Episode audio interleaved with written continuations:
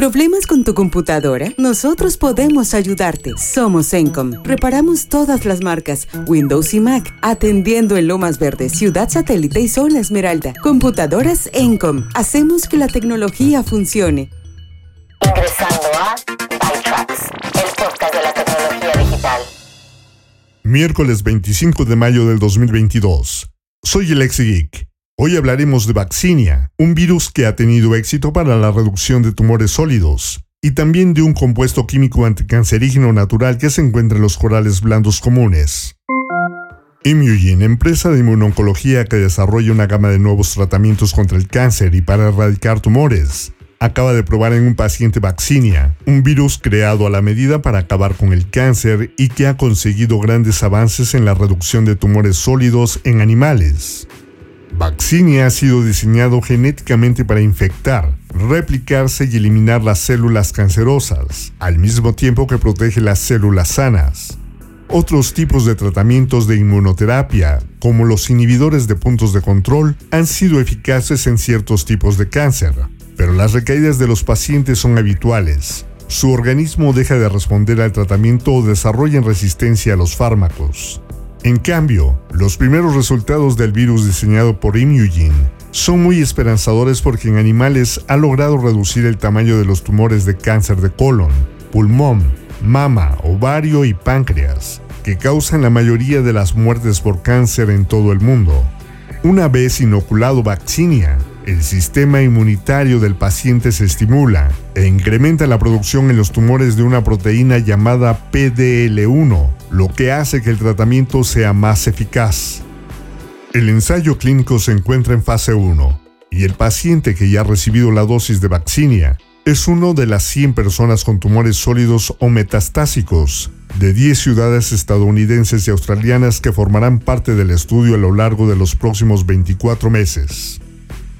Esta primera fase, que acaba de iniciar, consiste en suministrar una dosis baja de vaccinia con inyección directamente en los tumores o por vía intravenosa para comprobar que es segura y que no provoca problemas en los pacientes.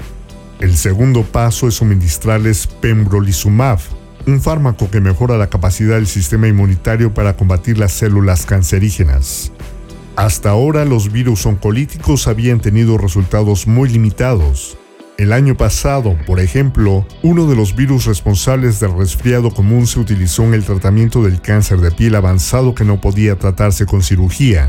En ese caso, el ensayo clínico utilizó coxsackievirus vivo en combinación con pembrolizumab, logrando reducir los tumores de melanoma en casi la mitad, 47%, de 36 hombres y mujeres que recibieron la terapia durante dos años.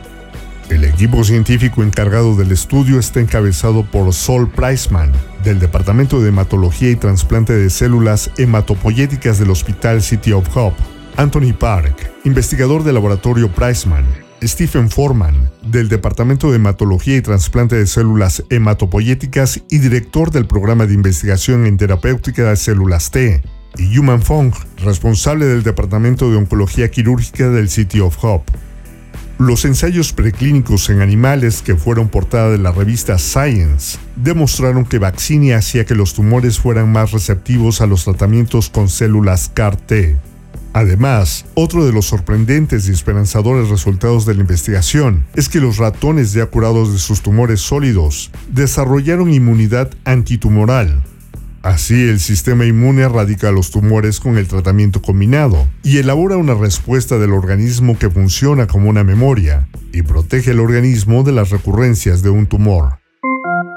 Y por otro lado, pero en este mismo tema, científicos han dado otro gran paso adelante en la búsqueda de un nuevo tratamiento para el cáncer, después de descubrir un químico anticancerígeno natural en los corales blandos comunes. El compuesto químico llamado eleuterobina. Se identificó previamente en un coral raro cerca de Australia en la década de 1990, pero desde entonces los científicos no han podido encontrarlo en cantidades lo suficientemente altas para usarlo en un laboratorio. Investigadores de la Universidad de Utah han descubierto que el escaso compuesto también es producido por corales blandos comunes que viven en la costa de Florida. El equipo ahora espera recrear el coral blando en el laboratorio, con la esperanza de producir la sustancia química en grandes cantidades necesarias para realizar pruebas más rigurosas. Este compuesto químico podría usarse como una nueva herramienta para combatir el cáncer, según el equipo.